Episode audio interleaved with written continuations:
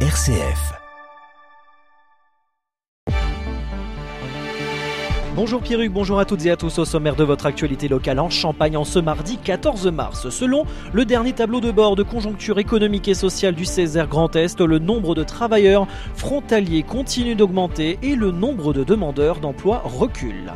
Basé à Épernay, Smurfit Kappa lance le premier robinet du marché avec un système d'inviolabilité intégré. Le robinet Vitop Uno répond aux exigences de la directive sur les plastiques à usage unique. Et enfin, la météo près de chez vous, un temps instable avec alternance de pluie et d'éclaircies, sans oublier une fois de plus ces rafales de vent, le point complet à la fin de ce journal.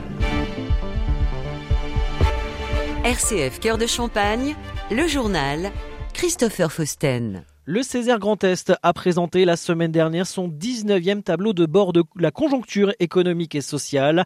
Parmi les principaux enseignements, le nombre de travailleurs frontaliers continue d'augmenter et le nombre de demandeurs d'emploi recule malgré une hausse des défaillances d'entreprises. Jean-Paul Nollet, président du groupe de travail Conjoncture au Conseil économique, social et environnemental. La viticulture nous aide beaucoup hein, puisque c'est un élément très structurant. Il y a plus de 11 milliards d'exports hein, dans ce domaine. C'est loin d'être négligeable et ça contribue largement finalement à l'exportation au niveau français dans ce domaine. Également euh, l'automobile? On est un peu plus de 8 milliards effectivement dans ce domaine, ce qui n'est pas neutre. Le pharmaceutique également fait partie du dispositif exportable dans notre Grand Est. On note que le tourisme revient presque à son niveau de 2019 avant la crise Covid. C'est un élément extrêmement structurant avec quand même une particularité, c'est que le haut de gamme aujourd'hui euh, s'illustre particulièrement puisque nous sommes revenus à des niveaux qui étaient supérieurs à ceux d'avant euh, Covid, ce qui n'est pas le cas pour le commerce tout venant. L'industrie qui recrée de l'emploi dans notre région Alors ça, c'est effectivement une excellente surprise puisque c'est plus de 1000 emplois qui ont été créés au niveau du Grand Est, qui reste dans ce domaine d'ailleurs une région industrielle forte. Et ça, c'est un élément structurant au niveau du PIB puisque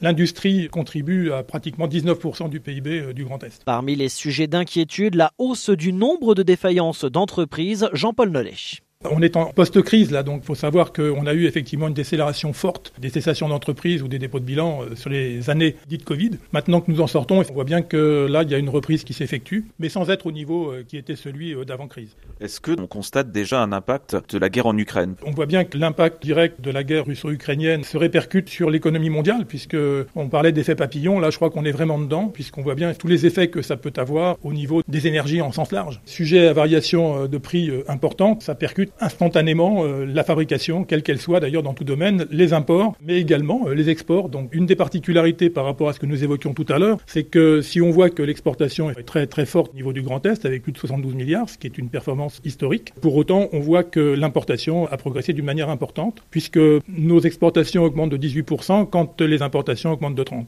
Des propos recueillis par RCF Cœur de Champagne. Enfin, sur 15 000 emplois créés ces trois derniers mois au Luxembourg, 6 000 sont des frontaliers français.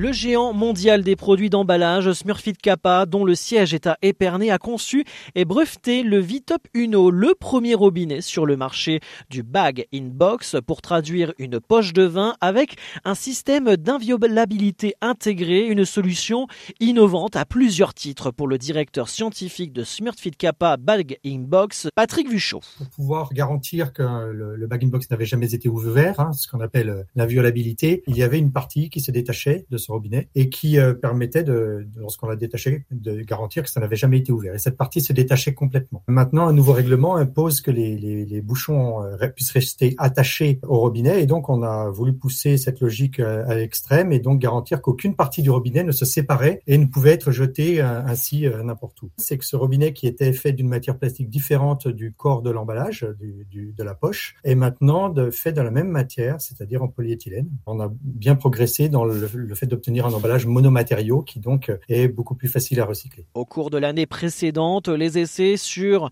euh, le Vitop Uno réalisés en France, en Espagne et en Suède ont révélé que le robinet conserve ses qualités pratiques et que l'aspect écologique de l'emballage a un impact positif sur les intentions d'achat des consommateurs. Le robinet est breveté en Europe, aux États-Unis et dans d'autres pays à travers le monde. Dadier Poncharo, PDG de l'entreprise italienne Vitop. Ça fait plusieurs années qu'on travaille sur cette solution. Hein, ça s'est pas fait en, un jour.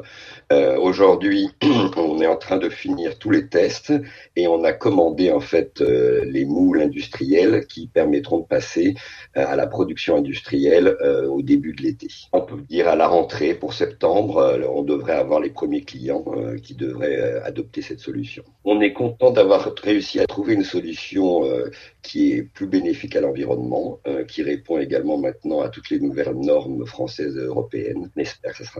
Les propos recueillis par RCF Cœur de Champagne, Vitop est le premier fournisseur de robinets pour Bag in Box avec plus de 6 milliards de robinets vendus dans le monde. La production industrielle de Vitop Uno est prévue pour le second semestre de cette année. Dans la vie de l'Église, les évêques allemands autorisent désormais les bénédictions pour les couples qui s'aiment, écrivent-ils, qu'ils soient divorcés, remariés ou de même sexe. La pratique a déjà cours dans certains diocèses et restera à la discrétion des évêques. L'Église catholique en Allemagne va aussi s'adapter aux personnes intersexes et transsexuelles.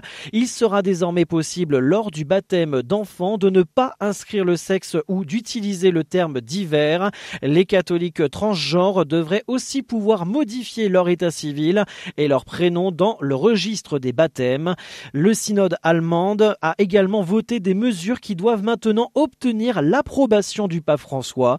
La levée du célibat obligatoire pour les ministres ordonnés, l'autorisation pour les femmes de prêcher lors d'une célébration eucharistique et même l'ouverture du diaconat aux femmes. Depuis le début, le synode allemand est à la cible de nombreuses critiques du pape et de certains cardinaux. Ce week-end, Monseigneur Batzing, le président de la conférence épiscopale, a appelé le Vatican à ne pas répondre de manière bureaucratique aux propositions de réforme de l'Église allemande, mais par un processus ouvert et synodal pour l'Église universelle.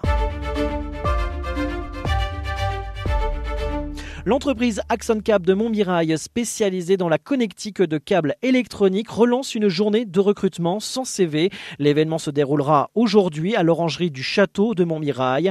À cette occasion, plusieurs recruteurs de la société seront présents tout au long de la journée. Diocèse, la pastorale des jeunes propose une marche des rameaux pour les jeunes de 15 à 35 ans à partir de la troisième.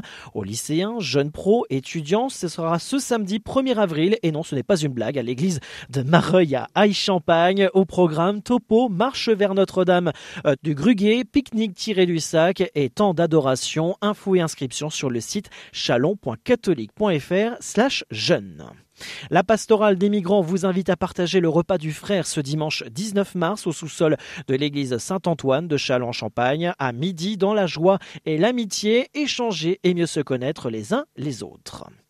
Et ce mardi, ce soir, soirée de partage pain-pomme de 18h à 21h à la salle du Hogar en l'église Saint-Charles de Foucault à Vitry-le-François. Tout de suite, la météo.